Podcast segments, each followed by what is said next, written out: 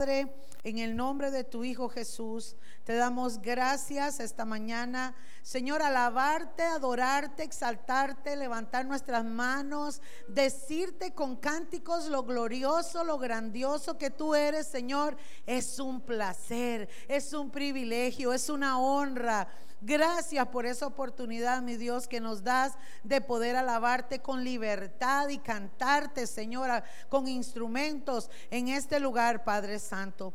Porque sabemos que hay muchos de nuestros hermanos en otros países, en otras naciones, que desearían poder abrir su boca para alabarte o para predicarte, Señor. Pero nosotros aquí tenemos la oportunidad y por eso te damos gracias, papito bello. Esta mañana, mi Dios, yo pido que tu Santo Espíritu venga sobre nosotros con una iluminación de tu palabra. Padre, en el nombre de tu Hijo Jesús te pedimos que trasciendan nuestros corazones y que puedas traer esa palabra rema, esa palabra sana, esa palabra necesitada que cada uno de nosotros, valga la redundancia, necesitamos. Padre, fluye en medio de nosotros este es tu lugar. Te damos el señorío de este lugar. Y toda pereza y toda obra que el diablo quiera traer para interponerse, trayendo confusión o trayendo distracción, la echamos fuera de este lugar en el nombre de Jesús. Porque declaramos tu presencia aquí, Señor. Porque tú lo dices en tu palabra. Estamos reunidos en tu nombre y tú estás aquí. Gracias, Señor. Gracias. Te damos la honra y la gloria por los siglos de los siglos. Amén y amén. Pueden sentarse, hermanos. Nos da mucho gusto saludarles a los hermanos y a las personas que nos visitan. Así que les decimos que se sientan en su casa. La semana pasada, hermanos, estuvimos hablando sobre el tema de que el rey ya viene. Y algunos hermanos me hicieron la sugerencia de que hablara un poco más profundo del tema. Y entonces, hermanos, orándole al Señor, voy a comentar, a compartir hoy una palabra y el próximo domingo voy a cerrar como una serie escatológica de algunos temas importantes. Hablábamos la semana pasada de que los discípulos del Señor, amados, recuerdan, los discípulos del Señor habían escuchado constantemente al Señor, al Maestro, hablando de que Él se iba a ir e iba a volver. Los discípulos probablemente decían, ¿cuándo será esto? Y de hecho lo vimos en Mateo 24, que ellos le preguntan, Señor, ¿cuándo van a hacer estas cosas? ¿Cuándo es el tiempo del fin? Para ellos, hermanos, aún escuchándolo de la propia boca de Jesús, les era difícil entender les era difícil manejar o era difícil digerir qué era lo que Jesús estaba diciendo, cómo iba a hacer eso. Y recuerdan que leímos en el libro de Hechos capítulo 1, en el verso 10 y 11, se lo voy a recordar. Amados, cuando dice que estando ellos con los ojos puestos en el cielo, ya estaban ahí para despedir al Señor, y dice que estando ellos con los ojos puestos en el cielo, entre tanto que él se iba, ¿quién se iba? Jesús. Se pusieron junto a ellos dos varones con vestiduras blancas, los cuales también les dijeron, varones galileos, ¿por qué estáis mirando al cielo? Este mismo Jesús que ha sido tomado de vosotros, ¿hacia dónde? Hacia el cielo, así vendrá Dígale que está a su lado, así va a venir. ¿De dónde va a venir? Del cielo. Así vendrá como le habéis visto ir al cielo. ¿Cómo será eso? Amados, y yo quiero que usted me ponga mucha atención porque como le digo, hoy vamos a comer oye carne y es necesario que usted no se distraiga para que pueda entender la palabra del Señor. Hasta ese momento desde el Antiguo Testamento no se había hablado de la palabra arrebatamiento. De hecho, la palabra rapto no existe, literalmente la palabra rapto no existe. La palabra que existe en la, Biblia es arrebatamiento. Arrebatamiento. Entonces, los discípulos eh, habían escuchado al Señor decir, ok, yo estoy aquí con ustedes, voy a subir al cielo y luego voy a regresar por ustedes. cuenta la historia que Pedro y Juan y todos los discípulos, cuenta el libro de los hechos, se desplazan después de que Jesús se va y empiezan a predicar la palabra de Dios. Ellos trascienden, hermanos, y para que usted pueda venir los jueves a las 7 que estamos estudiando el libro de los hechos, la conversión de Pablo fue impresionante. Pablo fue un judío sumamente inteligente. Se cree que hablaba más de cinco idiomas. Hablaba arameo, hablaba hebreo, hablaba latín y parece que hasta español hablaba, puesto que fue en uno de sus viajes a España. ¿Qué le parece? Hasta España fue a dar. Así fue como trascendió el Evangelio para nosotros. ¿Cuánto le dan gloria a Dios? Y Pablo fue el apóstol, hermanos, al que le fue revelado, escuche esto, al que le fue revelado el misterio del arrebatamiento. Por eso es que los judíos hoy en día todavía andan buscando porque no lo encuentran, no lo entienden, porque Pablo fue elegido, fue un judío elegido por Dios para que trajera el evangelio a los no judíos a los gentiles, a los, a los que no tenían sangre judía como nosotros, y esta palabra se diera para estas personas. El tiempo de gracia se abre desde que Jesús resucita hasta el día en que regrese. ¿Están conmigo? Pero hay una diferencia que la iglesia todavía no entiende. El arrebatamiento nos explica que Jesús viene por su iglesia. Y en la segunda venida, donde Él va a volver a regresar, pero para poner los pies en la tierra, viene con su iglesia. ¿Entendemos eso? En el arrebatamiento Él viene por su iglesia. En la segunda venida, como lo llama la Biblia, Él viene con su iglesia. ¿Cómo es eso de arrebatamiento? Vamos a verlo a la luz de la palabra. Quiero que vaya conmigo al libro de Primera de Corintios, capítulo 15. Primera de Corintios, capítulo 15. Pablo revela este misterio, Dios le da la revelación de este misterio cuando le escribe precisamente a los corintios y a los tesalonicenses.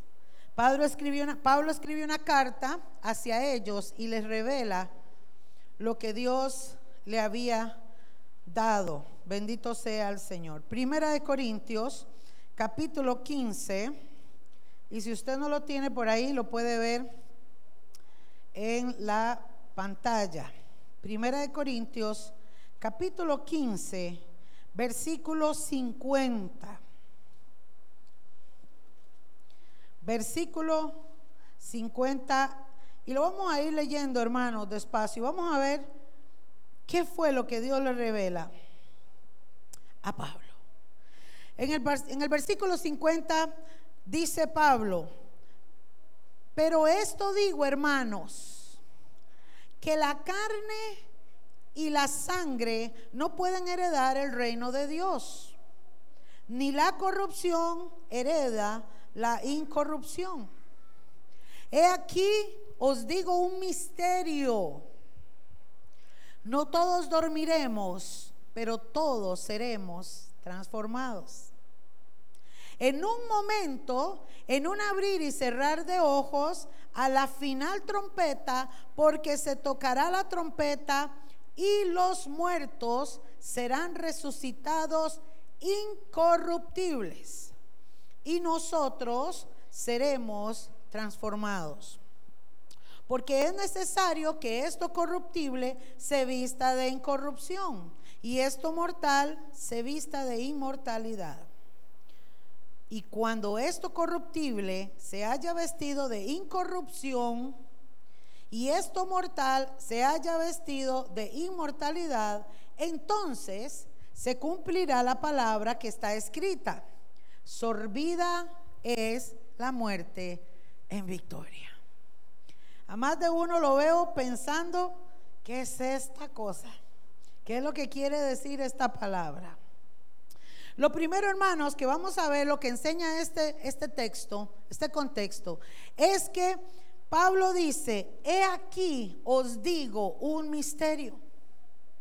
Dios le estaba revelando a Pablo, amados, una palabra que va a ser, escuche esto, exclusivamente para el pueblo de Dios, los cristianos, los evangélicos que se han convertido a Cristo desde que Jesús murió en la cruz hasta cuando suene esa trompeta. ¿Están conmigo? Este periodo que se llama periodo de gracia, todos los que murieron como los que hoy estamos vivos, si hoy sonase la trompeta, tenemos la oportunidad de irnos con Cristo en el arrebatamiento.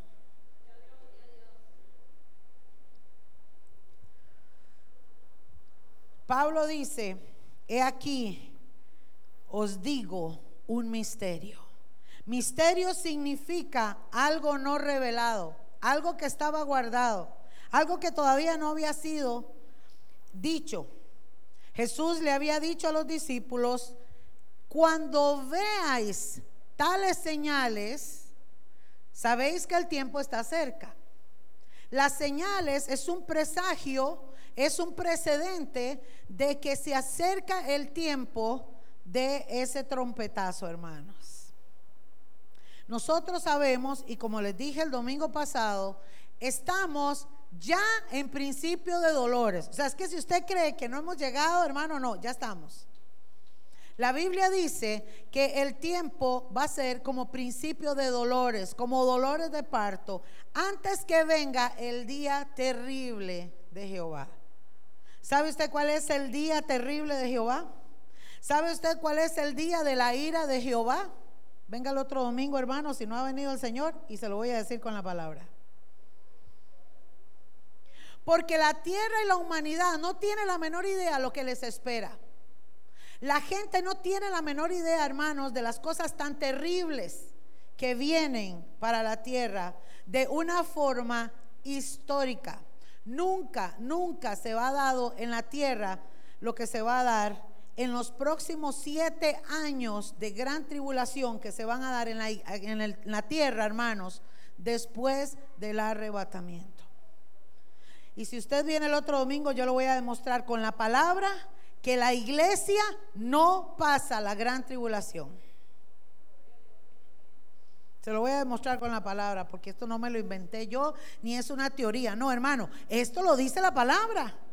Jesús fue muy claro cuando dijo, y Pablo está diciéndolo también aquí, que en un abrir y cerrar de ojos vamos a ser levantados.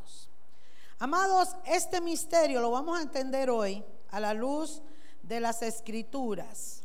Pero Pablo lo primero que dice es que la carne y la sangre no pueden heredar el reino de Dios. ¿Qué es lo que va a pasar ese día? ¿Qué es lo que está hablando Pablo, hermanos? Pablo está diciendo que este misterio van a suceder varias cosas.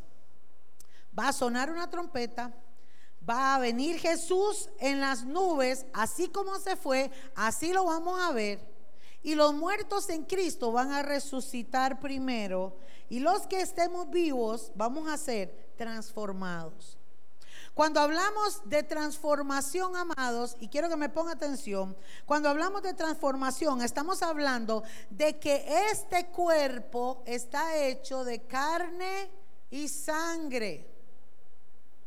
Este cuerpo se duele, este cuerpo sufre. Este cuerpo tiene hambre, este cuerpo se cansa, este cuerpo se duele, ¿cierto o no? ¿Cierto, verdad? La transformación que está hablando Pablo es que esta carne no puede heredar el reino de Dios. Nosotros no podemos subir con esta carne al reino de Dios, hermanos, sino que tiene que haber una transformación. Y esa transformación que usted va a dejar, este cuerpo que dice Pablo, corruptible, mortal. Voy a explicar esta parte para los que no entienden. Hermanos, este cuerpo se le llama corruptible porque la palabra corrupción significa, vea lo que, vea lo que significa corrupción. Algo putrefacto, podrido, estropeado, descompuesto, desintegrado, apestado, pervertido, depravado, prostituido, degenerado, vicioso y envilecido. ¿Qué le parece? Ah? Esa es la carne. Pablo decía, yo queriendo hacer lo bueno, no lo hago porque esta carne me lleva a hacer lo malo. Porque hermanos, como siempre les digo, ¿qué es más rico, comer o ayunar? Comer, ¿verdad? ¿Qué es más rico, orar o dormir? ¿Qué es más rico, ver televisión o el Facebook o las redes sociales que estudiar la palabra? Claro, cuando uno ya está maduro en Cristo, usted le toma el deleite y deja todo lo del mundo para dedicarse a Cristo. Eso es lo que el Señor espera de nosotros. Pero cuando el cristiano todavía está luchando con eso, hermano, le falta crecer y madurar. Y enamorarse de Dios, porque escúcheme, cuando usted se enamora de Dios, usted busca lo que sea para estar a solas con Él.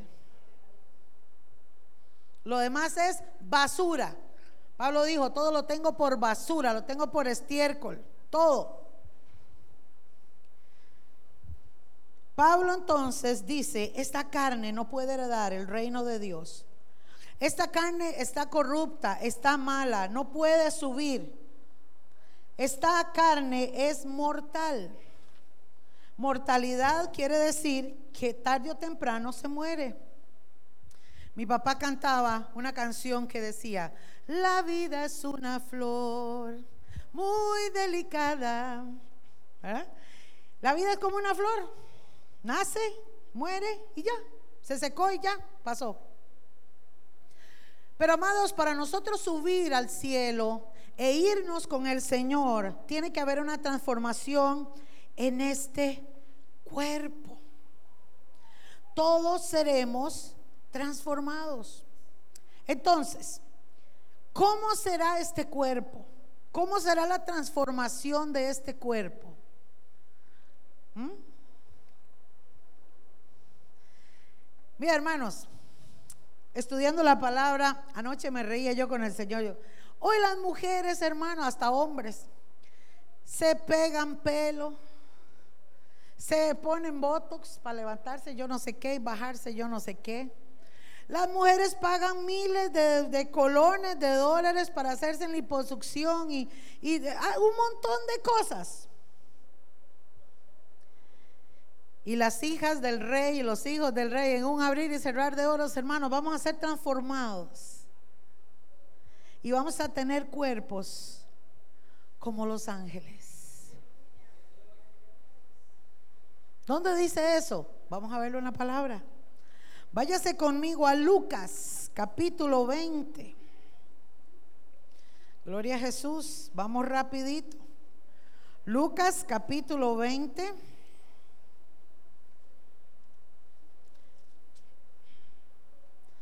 Versículo 36.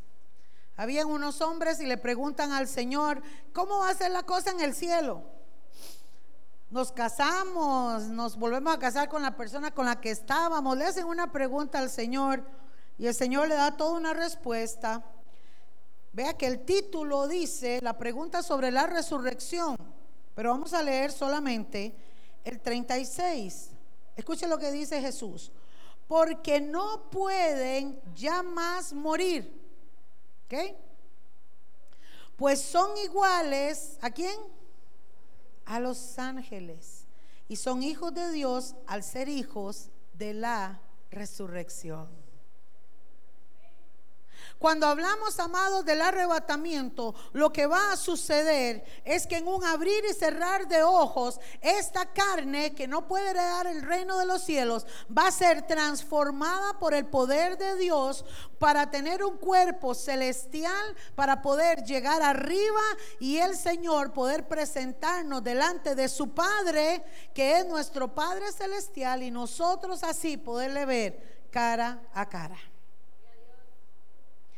porque sin santidad nadie verá al Señor. Y la santidad, hermanos, que usted busca y yo busco en esta tierra, lo buscamos y la encontramos a través del Espíritu Santo. Pero cuando dejamos esta tierra, hermanos, este cuerpo que fue hecho para que viva aquí, para que tenga el calor suficiente, para que se nutra de agua, se alimente, esto queda aquí porque nosotros, hermanos, vamos a subir con un cuerpo glorificado. Entonces, vamos por partes para que usted entienda. Pablo dice que este misterio del arrebatamiento van a haber varias cosas en ese momento. Lo primero que dice entonces, entendamos, va a haber una transformación. Va a ser en un abrir y cerrar de ojos. ¿Cuánto dura usted abriendo y cerrando, guiñando su ojo? ¿Cuánto dura, hermano? Nada, claro, es rápido. Pablo dice entonces, en un abrir y cerrar de ojos, ¡pum! Sucedió. Sucedió, hermanos, que los que están vivos van a tener un cuerpo diferente, pero antes de que nos pase eso, van a resucitar los que están muertos. ¿Qué va a pasar ese día del arrebatamiento? Dice, hermanos, que ese momento va a ser a la final trompeta. Y quiero que me, escuchen con esto, hermanos. Esta trompeta no tiene que ver con las trompetas del Apocalipsis, no. Las siete trompetas que habla de la gran tribulación, esto no tiene que ver con esta trompeta. Aquí habla y dice la final trompeta porque es un término judío, escúcheme. Es un término judío porque los judíos tenían diferentes toques de trompeta o de chofar para llamar al pueblo. Pero la última trompeta que tocaban ellos o el último sonido era un sonido seguido. Pa, pa, pa, pa, pa, pa, pa, pa. Cuando ellos daban ese sonido, le llamaban la final trompeta, era el último y significa un llamado de convocación. ¿Están conmigo? Lo que quiere decir Pablo es que cuando suene ese toque de trompeta, que es el último que se tocaba, va a ser el llamado de convocación para el pueblo de Dios. Para los hijos de Dios. Los muertos van a ser resucitados. ¿Qué es lo que va a pasar, hermanos? Resulta que ese toque de trompeta, póngame atención, no lo va a escuchar todo el mundo. Y ahí está el asunto, hermanos. No es que sonó la trompeta y resulta que toda la gente se dio cuenta. No, amados. Esa trompeta, ¿sabe quién es el que la va a escuchar? Ni siquiera todos los que se llaman cristianos. Esa trompeta la van a escuchar las personas que tienen al Espíritu Santo vivo, fuerte en su vida. No contristéis al Espíritu Santo con el cual fuisteis sellados para el día de la redención. ¿Cuál es el día de la redención? Ese día. Ese día para nosotros los hijos de Dios se llama día de, de, redención y para el mundo se llama el día de la ira de Dios. ¿Están conmigo? Porque lo que para nosotros es esperanza y gloria, para el mundo es el ay. Y es el comienzo de siete años de gran tribulación como nunca en la vida, en la historia de la humanidad se ha dado. Lo que hoy vivimos, amados, es simplemente la plataforma de lo que viene. Ya Costa Rica está con los problemas de agua. No sé si vieron las noticias en esta semana. Para en unos años ya San José, la mitad de San José, ya no tiene agua. O sea, el que no tiene, hermanos, es que no hay. Entonces, hermanos, ya no se va a poder tomar como se toma. Ya no se va a poder regar las matitas. Hay un montón de cosas. Porque hermanos, no lo puedo tocar hoy porque no tengo tiempo, pero si usted lee Ezequiel, dice que la lengua de los niños se pegará en el paladar porque el agua llegará a ser más importante y más valiosa que el petróleo. Por la escasez de agua que viene para la gran tribulación. La iglesia de Dios, hermanos, está dormida está dormida. Y como yo les sigo diciendo a ustedes, hermanos, esto usted no lo escucha en las iglesias. Hoy solo hablan de bendición y prosperidad. Entonces la iglesia sigue durmiendo. Y dice la palabra que en ese abrir y cerrar de ojos, cuando suene esa trompeta, solamente los que están apercibidos, los que están velando, los que aman su palabra y la guardan, van a tener la oportunidad de escucharla.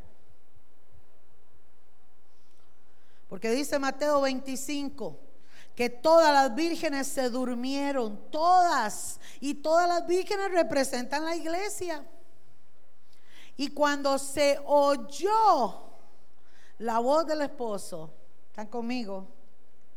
Cuando se escuchó la voz que dijo, viene el esposo, todas se trataron de despertar. Pero solo cinco prudentes tenían sus lámparas encendidas. Amados, y es que tener encendida la lámpara es tener al Espíritu Santo no contristado en nuestra vida. Vivimos tiempos donde somos advertidos por la palabra, velad y orad, velad y orad. Pero amados, qué triste, qué triste ver a gente que se llama hija de Dios, que se llama cristiana y tienen a Dios en el último lugar. Recuerdan el sermón de la semana pasada que les hablé de siete pasos que dice la Biblia. Cómo sostenernos, cómo estar preparados. Porque hermanos, qué sorpresa, qué sorpresa se van a llevar muchos tan terrible.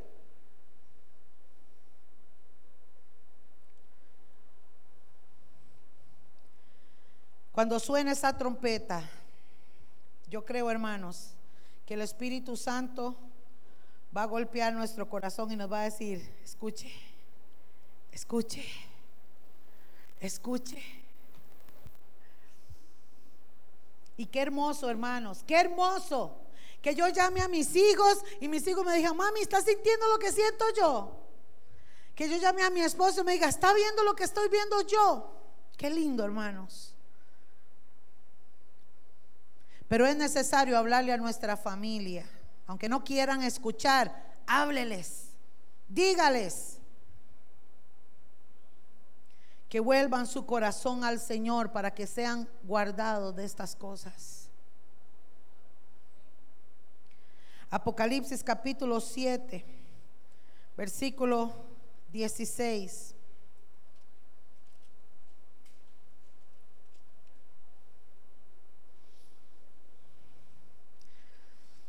Dice hermanos, que estos cuerpos transformados que nos promete el Señor, vea lo que dice Apocalipsis 7, 16. ¿Qué va a pasar con ese cuerpo que nos van a dar?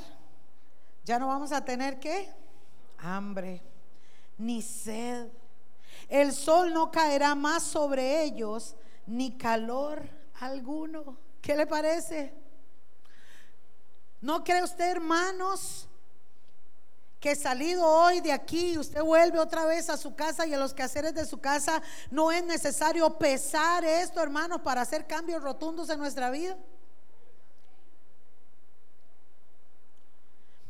Yo les exhorto en el amor del Señor.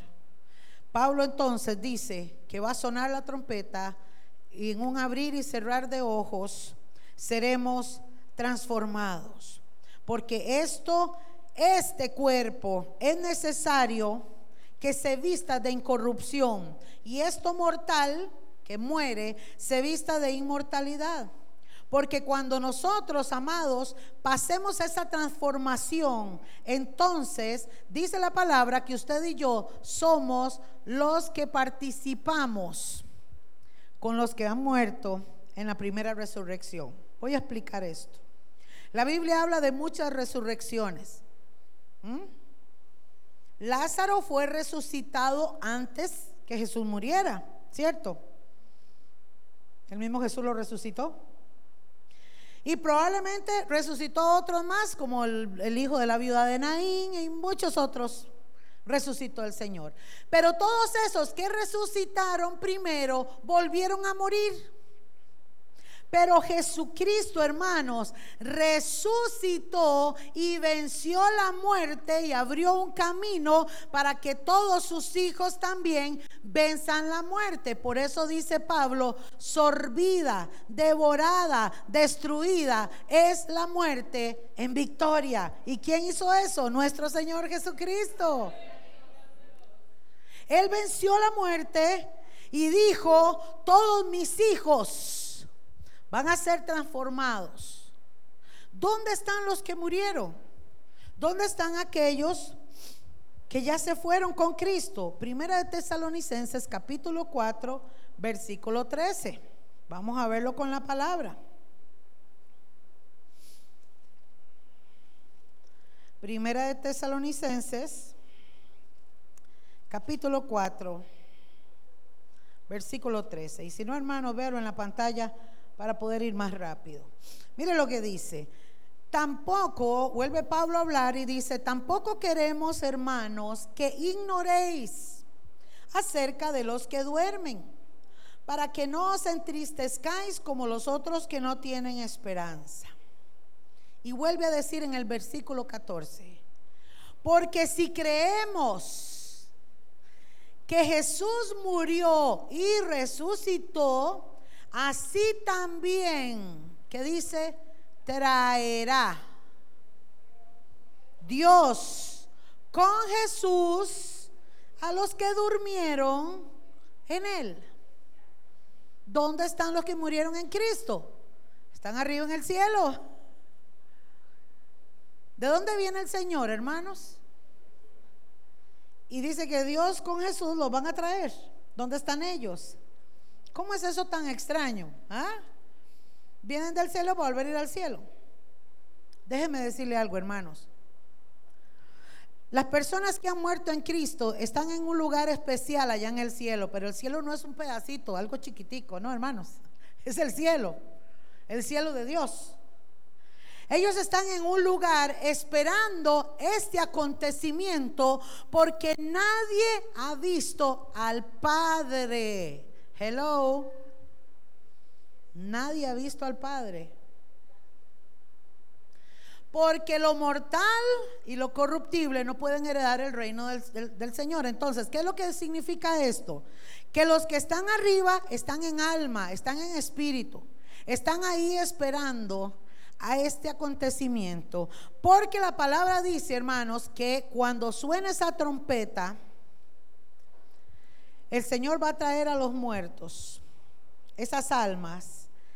Y amados, ese día va a haber un megaterremoto en todo el mundo, de tal forma que las tumbas se van a partir y entonces el Señor probablemente le va a decir a sus hijos, ahora sí vaya Vayan y tomen ese cuerpo para que vivan la transformación porque se cumple la palabra, sorbida es la muerte en victoria. ¿Qué quiere decir eso, hermano? Que usted y yo vamos a vencer la muerte en el nombre de nuestro Señor Jesucristo. Él arrebató las llaves de la muerte y del infierno y exhibió a los demonios públicamente y los avergonzó y los humilló y le dio a la iglesia la autoridad sobre los demonios, sobre el infierno y sobre todo. Dios te hizo heredero y coheredero, Jesucristo te hizo heredero y coheredero con Él en el reino de los cielos. ¿Están entendiendo, hermanos? No se duerma, que si no después se pierde. Vuelvo a repetir, suena la trompeta. El Espíritu Santo va a levantar a sus hijos. Va a haber una transformación en los cuerpos y los muertos en Cristo van a resucitar primero. Y dice el verso 15, Por lo cual os decimos esto en, la, en palabra del Señor. Que nosotros que vivimos, Pablo está hablando ahí, ¿verdad? De los que vamos a quedar vivos o los que van a quedar vivos, que habremos quedado hasta la venida del Señor, no precederemos o no nos vamos a adelantar, eso es lo que quiere decir, a los que murieron. Porque el Señor mismo, y vuelve a enfatizar cómo será ese día. Porque el Señor mismo, con voz de mando y con voz de arcángel, probablemente es un arcángel que va a tocar la trompeta, y con trompeta de Dios, descenderá del cielo. Y entonces, ¿qué va a pasar? Los muertos en Cristo resucitarán primero. Y luego nosotros, verso 17, los que vivimos, los que hayamos quedado, seremos qué? Arrebatados. ¿Eh? Arrebatados juntamente con ellos, ¿en dónde? Entonces, hermanos, Jesús no baja a la tierra, Él se queda arriba y nosotros subimos porque el que nos va a hacer volar es el Espíritu Santo, hermanos.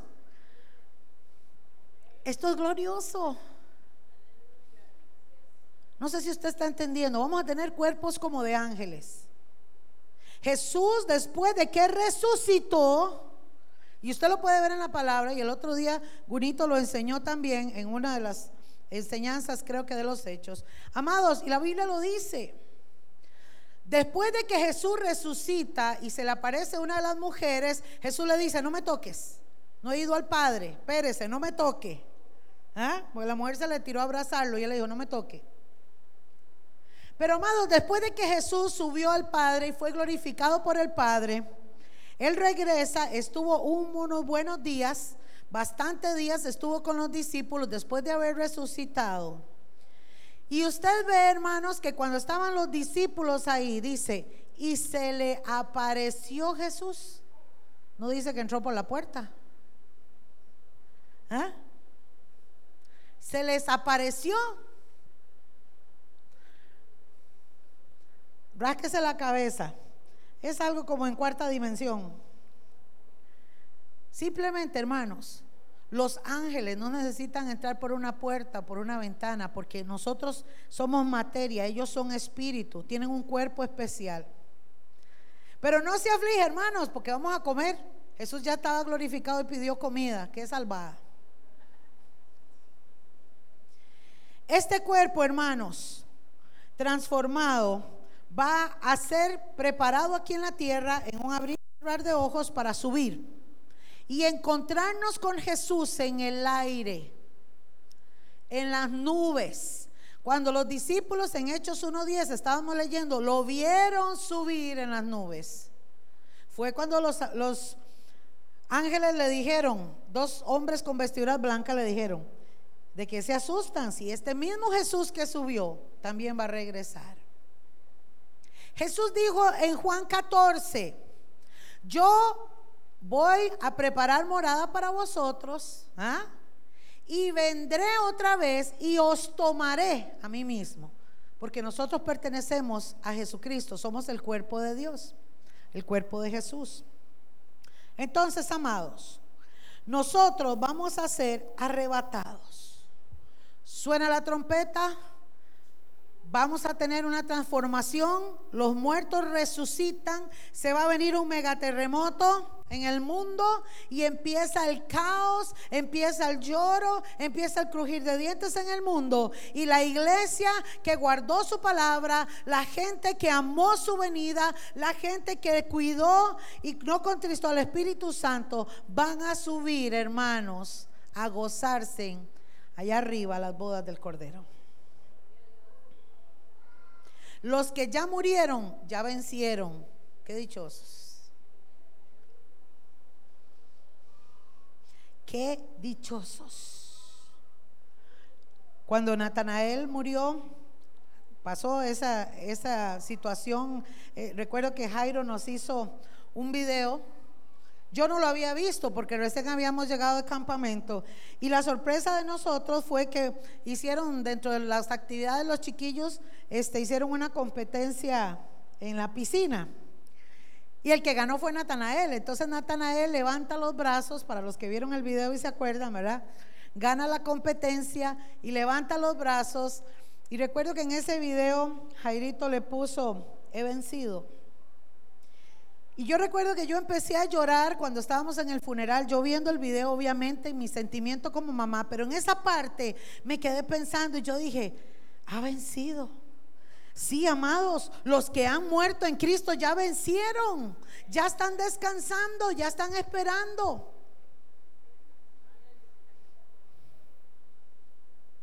Así que hermanos, ¿por qué le tenemos miedo a la muerte? Sorbida es la muerte en victoria. Usted y yo vamos a vencer, hermanos, en el nombre de nuestro Señor Jesucristo. Y la muerte no volverá a tocar más. Por eso ahora lo leímos. Lo que estaba diciendo en Lucas. Cuando dice, hermanos, Jesús dijo, es que ya no van a volver a morir. Ya van a tener cuerpos angelicales para estar siempre con el Señor. Mateo 24, 36 nos dice, hermanos, Mateo 24:36. Pero el día y la hora nadie lo sabe, ni aun los ángeles de los cielos, sino solo mi Padre. ¿Cómo será ese día? Ya entendimos, hermanos, que va a ser un abrir y cerrar de ojos, ya entendimos que va a sonar una trompeta, ya entendimos que los muertos van a resucitar y va a haber una un megaterremoto probablemente, pero ¿cómo será ese día? Vamos a hablar de nosotros. Los que andan en la calle, levánteme la mano, los que manejan y andan en la calle siempre. Están el viernes a las 5 de la tarde en una presa terrible. Y suena la trompeta.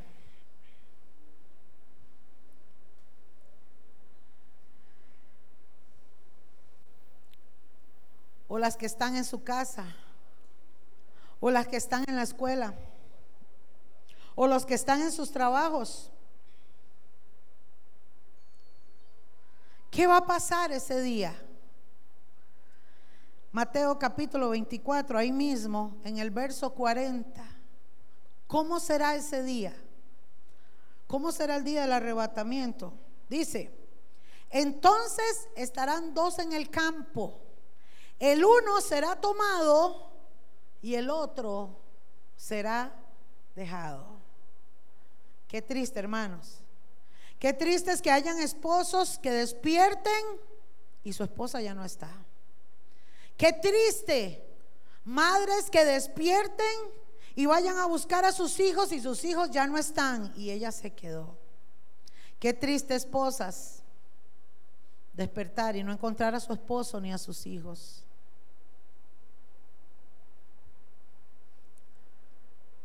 Es de peso, hermanos. Lo estamos leyendo. Y Jesús fue el que habló esta palabra. Esta de Mateo fue él el que la dijo. Dos mujeres, verso 41, estarán moliendo en un molino. La una será tomada y la otra será dejada. Velad pues, porque no sabéis a qué hora ha de venir nuestro Señor. Y si somos conscientes, hermanos, de todo lo que está sucediendo en el mundo, ¿qué más tenemos que ver? Porque, amados, yo quiero que usted entienda una cosa. Es que el mundo va a seguir en el mundo. Es que ellos ni fan ni fu. Es más, mire, el día del arrebatamiento va a haber mucha gente que ni cuenta se va a dar, se va a dar seguro a los días. Hay mucha gente en el mundo que dice, son los ovnis, vinieron los platillos voladores y se llevaron a la gente. Hay otros que van a decir, qué dicha, se fueron los malos y quedamos los buenos. Porque sabía usted, hermanos, que para el mundo nosotros somos los malos, ellos también. Nosotros somos los, los eh, panderetas, los fanáticos. El gobierno del anticristo, hermanos, va a ser un gobierno de gays, donde van a predominar en el mundo. Y como odian y detestan a los cristianos, ellos van a tener eh, su hipótesis de decir, se los llevaron los marcianos a los malos y quedamos los buenos. Probablemente. Pero nosotros, la iglesia de Jesucristo, hermanos, y usted y yo que hemos escuchado esta palabra, no puede algún día decir, Señor, yo no sabía, porque aquí está, hermano, la palabra de Dios nos confronta, nos exhorta, es un espejo. ¿Están conmigo? Y vamos aterrizando, hermanos. ¿Cómo será ese arrebatamiento? Esto le va a gustar al pastor que le gustan los toros y las cosas como un lazo, dice la palabra. Lucas capítulo 21, versículo 35. Lucas 21, 35. ¿Cómo será ese día también? Nótese que un abrir y cerrar de ojos y también Jesús mismo dijo, Lucas 21, 35, porque como lazo vendrá sobre todos los que habitan sobre la faz de toda la tierra. Velad pues en todo tiempo orando. Hello. Ah, lloro en la comida. Y para dormir. Escuche esto, hermanos. Y quiero cerrar con estos dos versículos. Este 36, ponga atención, por favor. Velad pues en todo tiempo orando que seáis tenidos por dignos de escapar. Es que Dios no quiere que nadie perezca. Dios no quiere que nadie se quede. ¿Usted cree que Dios está deseando que todo el mundo muera? No, hermano. Él quiere que la gente escape de esto, pero es una decisión personal. Eso es como que el, que se fue al infierno no lo mandó Dios, fue su elección. Para orando para que seáis tenidos por dignos de escapar de todas estas cosas que vendrán y de estar en pie delante del Hijo del Hombre. Y termino con este versículo, segunda de Pedro, capítulo 3, versículo 10. Segunda de Pedro. Voy a pedirle a Gunito que pase, porfa. Segunda de Pedro y al pastor Guní. Versículo 10. Segunda de Pedro 3.10. Segunda de Pedro 3.10.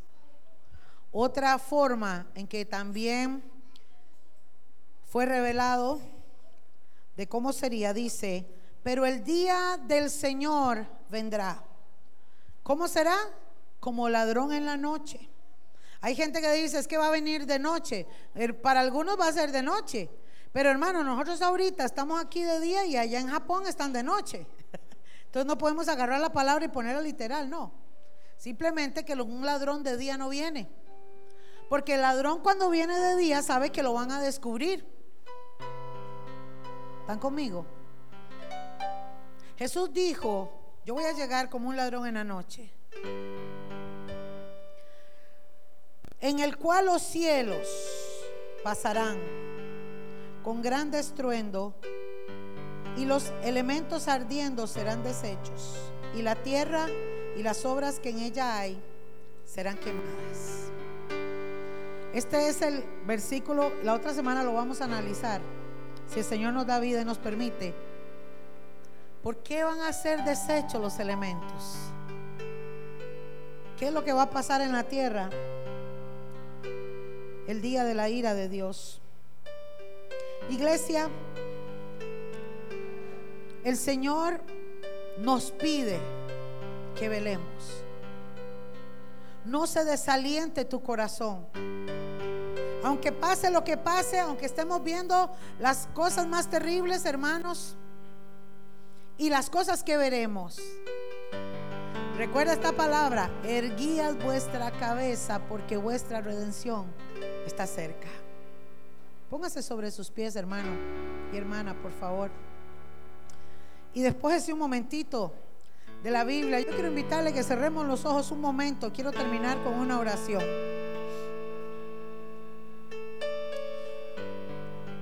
Hermanos, nosotros tenemos que vivir, trabajar y hacer las cosas que nos tocan hacer. Pero tenga presente, ojalá que usted se lo pegue aquí en la frente, para que lo tenga o en la mano, para que usted lo tenga presente. Lo digo simbólicamente. Y que cada día que usted se levante, usted diga, puede ser hoy, puede ser hoy que suene la trompeta. Y cuando usted, hermano, tenga esa motivación, usted va a estar consciente, usted va a estar velando y usted va a estar orando. Porque lo que más utiliza Satanás es distraerte en el día para que usted se pierda y se olvide. ¿Están conmigo? Velad y orad en todo tiempo para que seáis tenidos por dignos de escapar de las cosas que vendrán. Cierra tus ojos, mi hermano, mi hermana. Y yo quiero hacer esta oración. Si hay alguien que tiene que ponerse a cuentas con el Señor, yo le invito para que lo haga. Este es un tiempo para pensar, para meditar. Esta es una palabra de exhortación a todos nosotros, hermanos, porque yo soy la primera que lo recibo. Soy un ser humano como ustedes también. Padre, en el nombre de tu Hijo Jesús, gracias por tu palabra, Señor. Gracias porque tú dejaste todo escrito, nos diste tu Santo Espíritu, nos diste esa armadura espiritual. No hay excusa para no vencer, no hay excusa para no caminar contigo. Lo que necesitamos es ponerle ganas, es tener voluntad.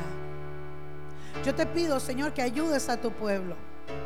Ayúdanos en este tiempo tan difícil, Señor, a permanecer en tu palabra, a tener hambre y sed de ti, a tener una disciplina de oración, Señor, para estar en contacto contigo todo el día.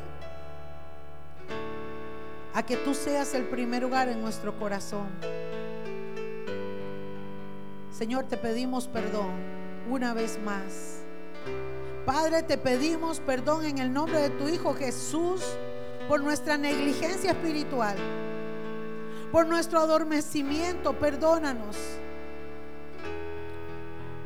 Señor Jesús, perdónanos. Espíritu Santo, perdónanos si te hemos contristado en actitudes, en palabras, en pensamiento. Perdónanos, Espíritu Santo. Santifícanos en tu verdad. Santifícanos en tu palabra, Señor. Para que seamos hallados dignos de escapar de estas cosas. Padre, bendice a cada uno de mis hermanos hermanas. Y sigue redarguyendo en cada uno de nosotros.